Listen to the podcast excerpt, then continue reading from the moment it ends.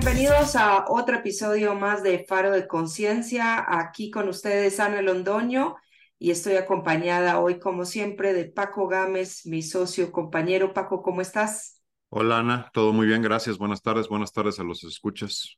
Feliz, contento, agradecido de estar aquí, un episodio más. Y ya estamos en noviembre. Se nos fue, ya estamos, pasamos, nos quitamos el disfraz y nos pusimos el disfraz de Halloween, nos pusimos el de Santa Claus ya para correr derechito hacia final del año, ¿no? Ya nos quedan, estaba leyendo ocho, ¿cuántos? Ocho viernes antes de fin de año. Se acabó. Se acabó. Les recordamos a nuestros oyentes que nos pueden encontrar en nuestras redes sociales como arroba galopartners o en nuestra página de internet www.galopartners.com. Ahí em, pueden encontrar nuestros podcasts, nuestros blogs em, y demás, así que les agradecemos si nos dejan sus comentarios, nos dicen de qué más quieren platicar, qué otros temas quieren escuchar. Hoy traemos un tema muy apropiado para esta época del año. Eh, nos quedan unas pocas semanas antes del fin del año y pues como siempre nos empiezan a bombardear por todos lados eh, para que hagamos nuestro balance del año en curso y empecemos a planear el 2024. Entonces, hoy, si Paco está de acuerdo, estaríamos hablando de lo que es la planeación personal estratégica 2024. Excelente, un gran, gran tema y coincido, ¿no? Ya todo el mundo anda quizás pensando en qué sí logré este año, qué no, y, empezando a, a, planear qué le va a poner a esas 12 uvas este, en, propósitos, ¿no? Para el siguiente año. De hecho, hay que empezar a planear los calzones amarillos, la maleta, las 12 uvas. ¿Qué más es? No sé, tanta cosa, ¿no? Rojos para el amor. Este, pónganse quizás el rojo sobre el amarillo o el amarillo sobre el rojo. Nunca es una mala combinación, ¿no? Excelente. Bueno, entonces, eh, para dar inicio al, tema de hoy, eh, queríamos conversar con ustedes o platicar el día de hoy entre Paco y yo acerca de lo que es la planeación. Y es la planeación sacada del contexto de las empresas, pues las empresas que tienen un ritmo operacional y demás, eh, siempre entre el mes de octubre, noviembre y algunas pocas en diciembre hacen lo que es la planeación estratégica del próximo año. Se fijan metas, objetivos eh, y se empieza a hacer como el balance de cómo vamos a cerrar, si bien todavía quedan dos meses de este año, cómo se piensa cerrar el año en curso. Entonces, a nivel personal, consideramos que esta es una buena práctica porque pues podemos, Paco, empezar a hablar de lo que es el síndrome de la procrastinación, ¿no? Muchas veces no terminamos nada o no empezamos nada o algunas cosas a causa de la procrastinación y eso nos lleva a que cuando estamos haciendo el balance del año en curso o estemos haciendo el balance de nuestros esfuerzos, pues digamos, no comencé o no seguí porque procrastiné. Entonces, ¿por qué no empezamos al menos definiendo lo que es la procrastinación. Ok, de acuerdo. Eh, digo, déjame hacer una, una definición muy personal y muy sencilla quizás para comenzar, ¿no? Pero si yo tuviera que definir qué es procrastinar, para mí procrastinar es dejar de hacer o postergar algo que sabemos que tenemos que hacer. Y, el, y, y la razón o los factores pueden ser múltiples, eh, pero al final del día el efecto es justo eso, no estamos haciendo lo que sabemos que tenemos que hacer eh, para llegar a un fin determinado en alguno de los aspectos de nuestra vida. Creo, eh, ampliando un poquito, creo, creo que parte de, de, lo que sucede y como tú comentabas es a veces caemos en este círculo vicioso de es que no he logrado todavía lo que sabía que quería lograr, no puedo planear lo siguiente que voy a hacer hasta que no termine esto y entras en ese impasse de no ni, cerrar una cosa ni, terminar de planear la otra, ¿no? se vuelve un, círculo ahí eh, pues vicioso y complicado, con, con el fin de que al final del día pues no avances para ningún lado, ¿no? ni, ni cierras lo viejo ni comienzas lo nuevo. Sí, Paco, y mencionaste algo que, que, que para mí es uno de los temas que, que quizás más nos hacen daño a nosotros cuando queremos alcanzar algo y es cuando nos empezamos a justificar para, para no comenzar. Y esa justificación, y, lo hablábamos Paco y yo esta semana, muchas veces eh, por cada justificación para hacer, hay tres para no hacer o para no encaminar o para no comenzar. Y, esas son muchas de las cosas que nos van tirando para atrás y se nos van pasando los días, las semanas y los meses. Seamos honestos, el, eh, muchas de las situaciones eh, de no comenzar es por una carencia de tiempo. O eh, pues es que ya mis días están ocupados con otras cosas. Entonces le tengo que hacer el tiempo. Y, Paco y yo tenemos una visión bien particular sobre el tiempo. Eh, casi siempre estamos bien alineados en lo que significa el tiempo, pero Paco, esta semana me dijiste, yo te dije que el tiempo era fijo y tú me dijiste no, el tiempo pues puede ser lo más flexible que uno quiera o puede tener un, puede ser una cuestión de perspectiva. ¿Por qué no, no ahondamos un poquito en el tema del tiempo, que es una de las razones por las cuales más procrastinamos. Sí, Ana, sin duda. O sea, yo, yo, yo me refería un poco y creo que el tiempo puede ser bien elástico, cuando menos en el sentido de la percepción que tenemos. ¿Y a qué me refiero? Muchos, por ejemplo, tendemos a creer, por alguna razón, que los fines de semana, sábado y domingo, tienen más de 24 horas, ¿no? ¿Y a qué me refiero? Pues que planeamos un montón de cosas para el fin de semana. Esto lo hago el fin de semana, el fin de semana lo cierro. Y cuando te das cuenta, tienes una cantidad de actividades pensadas para el fin de semana que sumarían más de 60 horas, ¿no? Por, por, día. El fin de semana sigue teniendo 24 y sigues teniendo que dormir y sigues teniendo que alimentarte y sigues, con lo cual no son 24 horas corridas de ejecución. Pero en nuestras mentes así pareciera, ¿no? Cuando menos lo, lo extendemos a que, a que pareciera de esa manera. Creo que en general tendemos a, sobrevalorar o exagerar mucho lo que podemos hacer en poco tiempo y tendemos a subestimar lo que podemos hacer en, tiempos más largos. Y esto nos lleva precisamente a que pues, generemos estos bloques de tiempo comprimido, déjame llamarlo así, donde queremos hacer un montón de cosas. El resultado es que pues, acabamos no haciendo ni la mitad de las cosas que teníamos pensado para el fin de semana porque no da tiempo y entras en este continuo cargar y arrastrar cosas al siguiente fin de semana y a la semana, etcétera, ¿no? Con lo cual, pues nunca te va, te va a dar ese, ese tiempo suficiente. Eh, el otro gran tema, y, quizás ahorita te dejo que ahondes tú más en esto, es pues tendemos a, a querer administrar el tiempo, ¿no? Y, eso es bien complicado porque sucede, sucede el, mismo problema. Eh, no, no, no es así, ni nuestro nivel de energía es constante durante, toda, durante todo el mismo número de horas, por lo cual no es igual de productiva eh, una hora que, que, la siguiente. Eso también tiene sus, sus eh, consecuencias, ¿no? En, en, este sentido. Y creo que el tercer punto que pondría en la mesa, Ana, justo también con esto, es, pues, preciso, la falta de planeación en cuanto a qué es lo que queremos lograr y qué es lo que es realmente importante, ¿no? El tema de priorización que es parte de este ciclo de, planeación estratégica, ¿no? Que platicabas al, comienzo. Sí, Paco, y eh, mencionaste eh, un, un, tema que tomamos conocimiento, pero realmente no lo integramos, que es no somos em, igual de productivos en todas las horas del día. Y, solamente cuando haces ese análisis de cuáles son tus horas más productivas, puedes realmente hacer una planeación de no solamente del fin de semana, porque pues sí, muchas de las tareas personales las, las pateamos para el fin de semana, pero inclusive dentro de la semana, eh, tú puedes empezar a, a intensificar ciertas actividades de acuerdo a qué, tan productivo tú te sientes en ciertas partes de tu día. Eh, y destinar ciertos días para ciertas cosas, porque no es la misma productividad la que tienes un lunes que la que puedes tener un miércoles. El lunes, yo no sé, por una extraña razón, creemos que por haber pasado dos días del fin de semana, nos cuesta arrancar.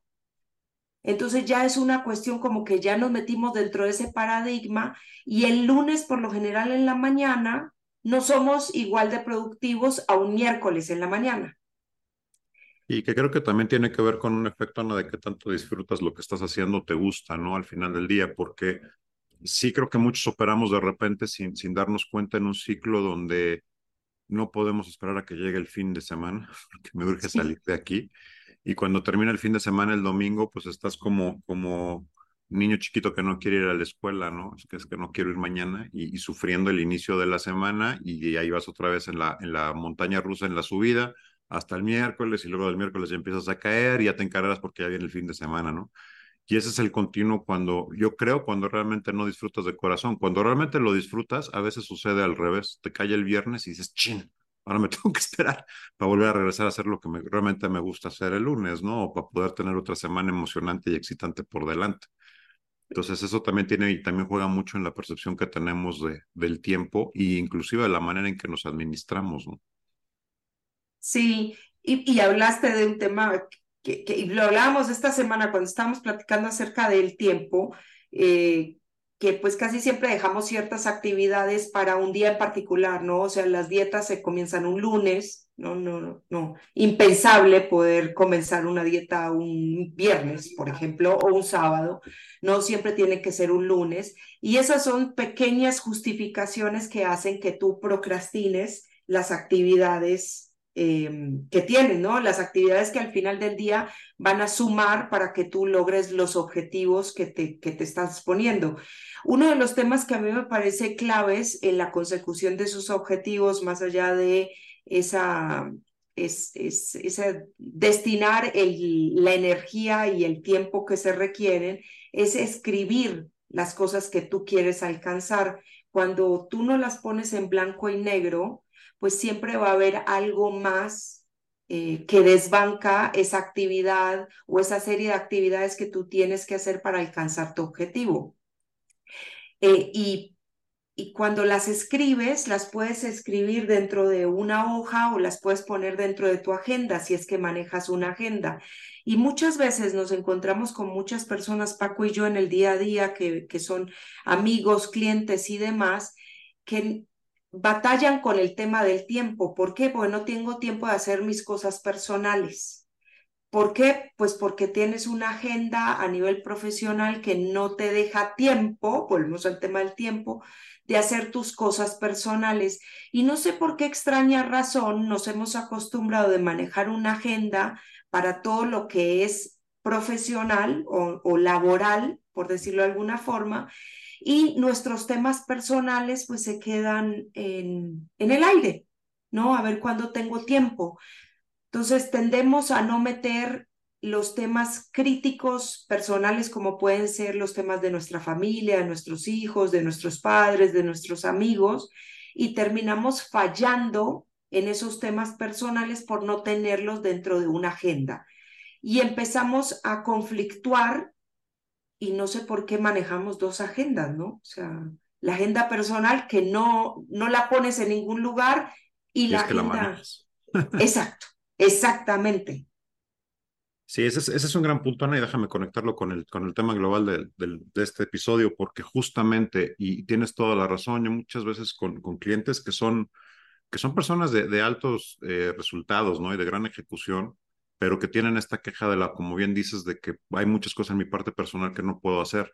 Y lo que hago es decirles, ok, muéstrame tu agenda, ¿no? ¿Cómo, cómo, cómo organizas tu día con la agenda? Ok, muéstrame la agenda. Y te das cuenta de que efectivamente están llenos de reuniones, juntas, proyectos y demás de 7 de la mañana a 7 de la noche, pero en ninguno de estos ves un, un apartado que sea un tema personal.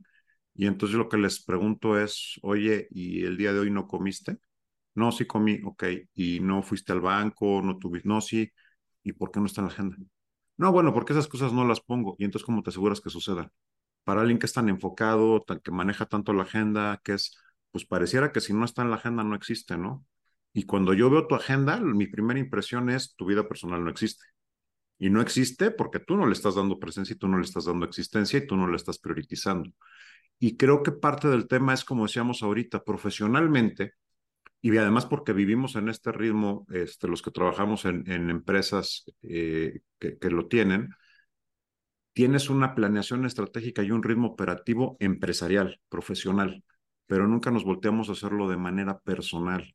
Y el problema cuando, cuando no haces un plan personal, un plan estratégico personal, un plan de ejecución personal y eventualmente un plan de vida personal, es que el profesional se va a alimentar a costa del personal, se lo va a tragar completamente Y eso es lo que sucede, o sea, efectivamente acabas desapareciendo tu parte personal dentro de esa parte de ejecución profesional.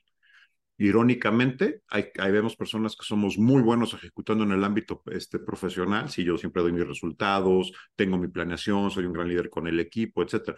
Pero en la vida personal somos un desastre, precisamente porque pues, no aplicamos lo que también sabemos hacer, ¿no? Creemos que es excluyente lo que tú decías hace unos momentos, cuando en realidad pues solamente es una vida, eres la misma persona, este, todo sucede y confluye en el mismo escenario y en el mismo planeta y en la misma dimensión, ¿no?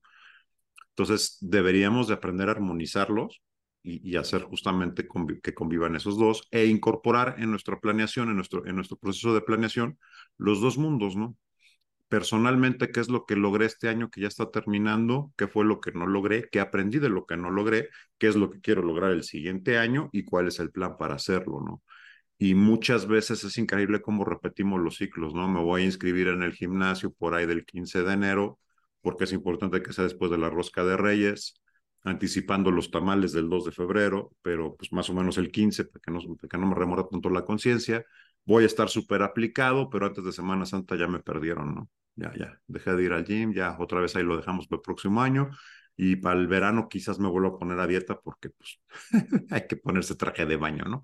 Quizás pero cada año repetimos el mismo ciclo y digo, bueno, ok, las dietas son difíciles, este, ¿qué? de acuerdo, pero ¿qué es lo que me pasó el año pasado? ¿Qué es lo que no logré? ¿Cuándo lo dejé? ¿En qué momento lo dejé? Implementa algo que hayas aprendido este año y a lo mejor te ayuda a extender tu dieta una o dos semanas más. A lo mejor consigues llegar ahora a pasar la Semana Santa, ¿no? Este, idealmente, ojalá lo logres llegar al objetivo para que en el verano de verdad estés luciendo este, en la playa, ¿no? Entonces, creo, creo que el, el punto que quiero hacer es, es bien importante que también definas cuál es el objetivo personal y hagas tu planeación estratégica de este personal considerando tu parte profesional. Sí, Paco, qué, qué bien dicho. Eh, y dentro de esa planeación estratégica, cuando estemos mirando la agenda o los 24, perdón, los 12 meses que tiene el año, ya le, había sumado dos Ya lo entendiste como fin de semana.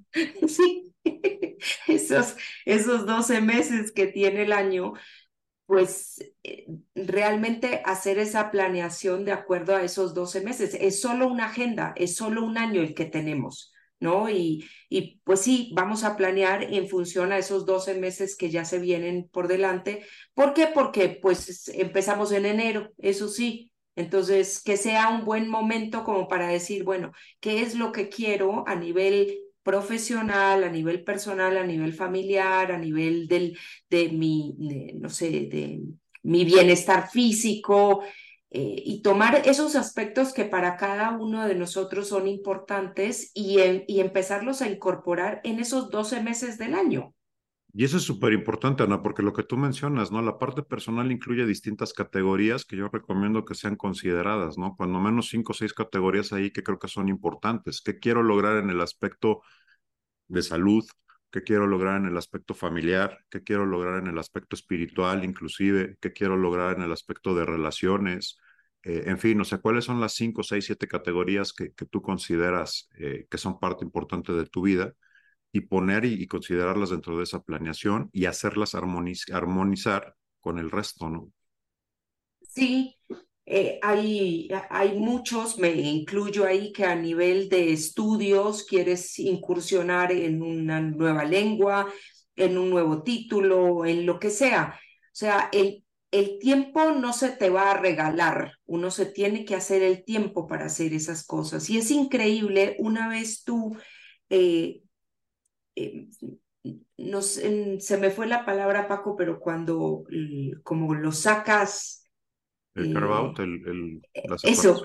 Sí, cuando haces esa separación, eso, cuando lo sacas del tiempo de las 24 horas que tiene el día y tú dices, bueno, estas, esta hora, estas dos horas se lo voy a sacar ya queda fijo, o sea, ya queda para ti, para esa actividad que tú quieres lograr. Y la realidad es que si requerimos, o sea, si tenemos un objetivo, eh, ese objetivo va a requerir recursos y muchas veces lo que más nos limita en cuestión de recursos es el dichoso tiempo.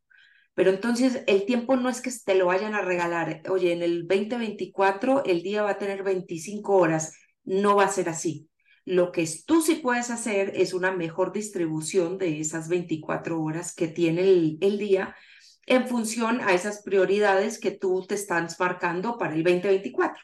Totalmente, y que sea de manera armónica, ¿no? También considerando justo lo que hablábamos hace rato alrededor de la energía y de la planeación del día, porque si yo, si yo me fijo como objetivo, eh, vamos a agarrar uno bien común, bajar de peso, que, de entrada para mí definirlo como bajar de peso ya te estás complicando un poco las cosas y está siendo un poquito ambiguo, ¿no? Porque pues córtate un brazo y vas a pesar menos. Ahora no, no, no es la manera en que quieres hacerlo, ¿no? Estoy seguro.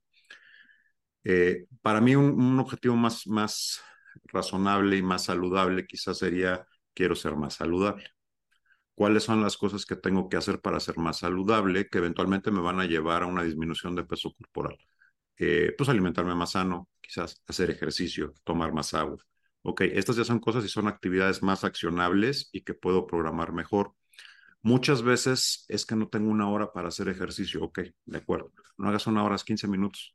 Ya 15 minutos ya es una, un avance espectacular. ¿De dónde lo saco? Levántate 15 minutos antes y haz 15 minutos, de verdad, empieza con 15 minutos. De verdad, a manera que vayas progresando, tú mismo cuando menos te des cuenta vas a estar en 30 minutos y después en 45 y después una hora, porque le vas a tomar el gusto. Pero si de entrada eh, te lo quieres tomar en, dosis de una hora desmadrugándote o dices, ¿sabes qué? Me lo voy a poner al final del día y lo que sucede es que llegas al gimnasio después de un día pesadísimo, te sientes mal, ya no tienes ánimo, ya no tienes ganas, pues lo vas a sufrir de una manera impresionante, ¿no? Yo estas cosas recomiendo ponerlas al principio del día por un par de razones. Primera, porque tu nivel de energía es mejor. Segundo, porque lo, es más seguro que encuentres espacio donde no te vayan a interrumpir, donde no te sacan de, de agenda. Y tercero, porque es un mensaje bien grande a ti mismo de decir, ya cumplí conmigo en el día. No importa qué suceda, qué junta me llamen, qué demanda tenga mi hijo, qué problema se me, se me cruce, qué dolor de cabeza me dé yo ya cumplí con mi día y ya empecé bien dándome prioridad y diciéndome a mí mismo soy importante y esto, esto cuenta, ¿no? Entonces, de esa manera es, pues empieza. Eh, yo, yo les puedo compartir, cuando empecé con esto, pues eran 15 minutos que costaban, que hacía trabajo y todo. Eventualmente llegó un momento en que era una hora y media, dos horas en la mañana, ¿no? ¿De dónde la saqué? Me levantaba más temprano con tal de poderme este, hacer el entrenamiento que me gustaba, ¿no? Y no digo que tengan que llegar a dos horas tampoco, eh, pero 45 minutos, una hora de ejercicio diario va a hacer toda la diferencia del mundo en sus, en sus vidas. Y además te va generando y te va enseñando a generar hábitos. Lo mismo que lo aplicas para el, para el ejercicio, después lo puedes aplicar para la dieta, para tomar agua, para hacer este, tus minutos de escritura, para hacer tus 30 minutos de lectura, no sé, lo que sea que hayas establecido como objetivo y que quieras lograr. ¿no? La meditación, La entre otras cosas, aprender eh, de lo que quieras aprender, porque es bien curioso para eh, ver Instagram, Así sale tiempo de la nada. ¡uh! o sea, es como que te lo regalan, te regalaron el tiempo de Instagram o la serie de Netflix, o para eso sí, increíblemente sí encontramos el tiempo, pero para otras cosas no. Entonces yo creo que cuando realmente nos damos cuenta y hacemos un, un inventario de cómo estamos destinando nuestro tiempo a nuestras tareas diarias, nos damos cuenta cuánto tiempo le estamos dedicando a tareas frugales. O si es de tu interés ver eh, Instagram, TikTok o Twitter o lo que fuera durante 90 minutos en el día, que de hecho ahora la mayoría de los teléfonos te indican cuánto tiempo estás pasando en frente de la pantalla, pues ahí, ahí está tu tiempo. O sea, si se lo quieres sacar a algo, se lo puedes empezar a sacar a esas tareas que quizás no te están retribuyendo de la forma que otras te podían retribuir. Pero es una cuestión de hacer un inventario de cómo estás destinando ese tiempo eh, y, y de vuelta, escribir las cosas que quieres alcanzar. Entonces, volviendo al tema de, bueno, ¿qué fue lo que logramos este año? Porque este año seguramente hemos logrado cosas maravillosas de las cuales se pueden aprender y de aquellas cosas que no logramos también vamos a aprender.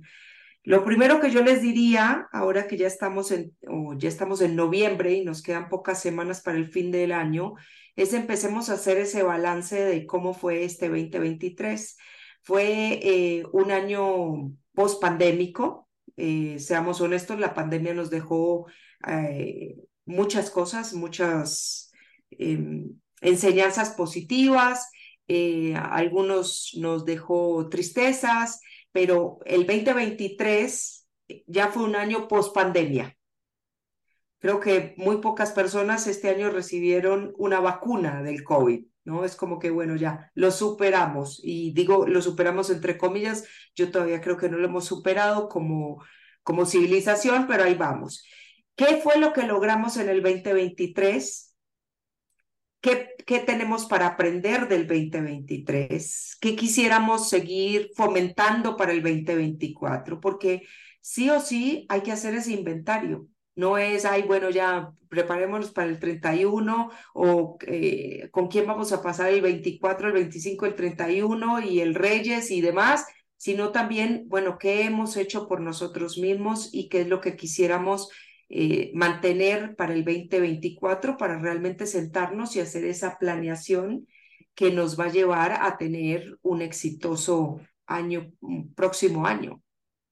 Totalmente, Ana. O sea, yo creo que es el proceso total de revisión y mejora continua, ¿no? Revisemos lo que ejecutemos y mejoremos aprendiendo de ahí, a partir de ahí. Y debería de ser parte, como, como bien mencionas, pues de esta planeación este, anual con revisión semanal, quizás, de cómo vamos, cómo vamos avanzando y cómo lo vamos logrando. Y la otra que yo agregaría también, que también es importante porque lo, lo vemos, eh, tampoco sean tan duros con ustedes en el sentido de que muchas veces, y esto es increíble, cuando le preguntas a muchos clientes, dame tus logros, les cuesta. Y te dan uno o dos. Pero les preguntas, dame los no logros y te dan una lista como de 30 cosas, ¿no? es bueno, o, o estás siendo muy duro contigo mismo o te pusiste un mundo de, de objetivos que, porque, pues, ¿no? Entonces, también tenemos ese efecto, también tendemos a, pegarnos muy fuertes y, a ser muy exigentes con lo que queremos lograr. Claro, si tienes 30 objetivos para el año, este, pues gracias, buena suerte, ¿no? La verdad es que yo creo que si tienes más de cinco prioridades grandes en un año, estás, estás este, exagerando. ¿Y qué quiero decir con eso? Hay temas que son complicados, o sea, y lo que decía hace rato, tendemos a sobrevalorar o a subjuzgar lo que podemos hacer, ¿no? Entonces, quiero bajar 15 kilos, quiero perder 15 kilos de peso. No es un, no es un, un reto menor si lo quieres hacer de una manera eh, saludable y si lo quieres hacer de una manera que vaya a mantenerse en el tiempo, ¿no? Claro, puedes hacer dietas de hambre, puedes hacer cosas bien extremas que te vaya peor, pues acabar rebotando. Pero para hacerlo que de verdad lo logres y lo logres mantener, eh, no es un reto, no es un reto menor. Y si en lugar de 15 bajaste 12, wow. O sea, si en lugar de 15 bajaste uno, pues bueno, sí, sigue intentándolo. Pero, pero a veces también sucede esto, que, que, de nuevo tendemos a ser muy agresivos con la meta y después tendemos a ser muy duros.